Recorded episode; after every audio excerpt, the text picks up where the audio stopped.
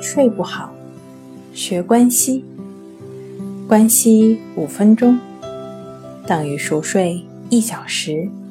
大家好，欢迎来到重塑心灵，我是主播心理咨询师刘星。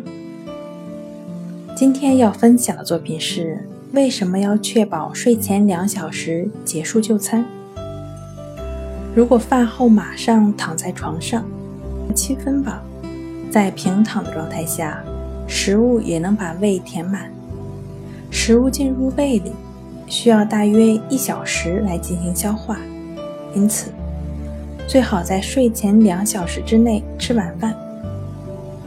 不过，如果晚饭吃得过早，可能不到睡觉就饿了，到时候没准抵挡不住夜宵的诱惑，以致前功尽弃。那睡前如果饿了的话呢，可以吃点甜点，喝一些含有黑砂糖的饮料或蜂蜜水，就能减轻空腹感。好了，今天跟您分享到这儿，欢迎关注我们的微信公众账号。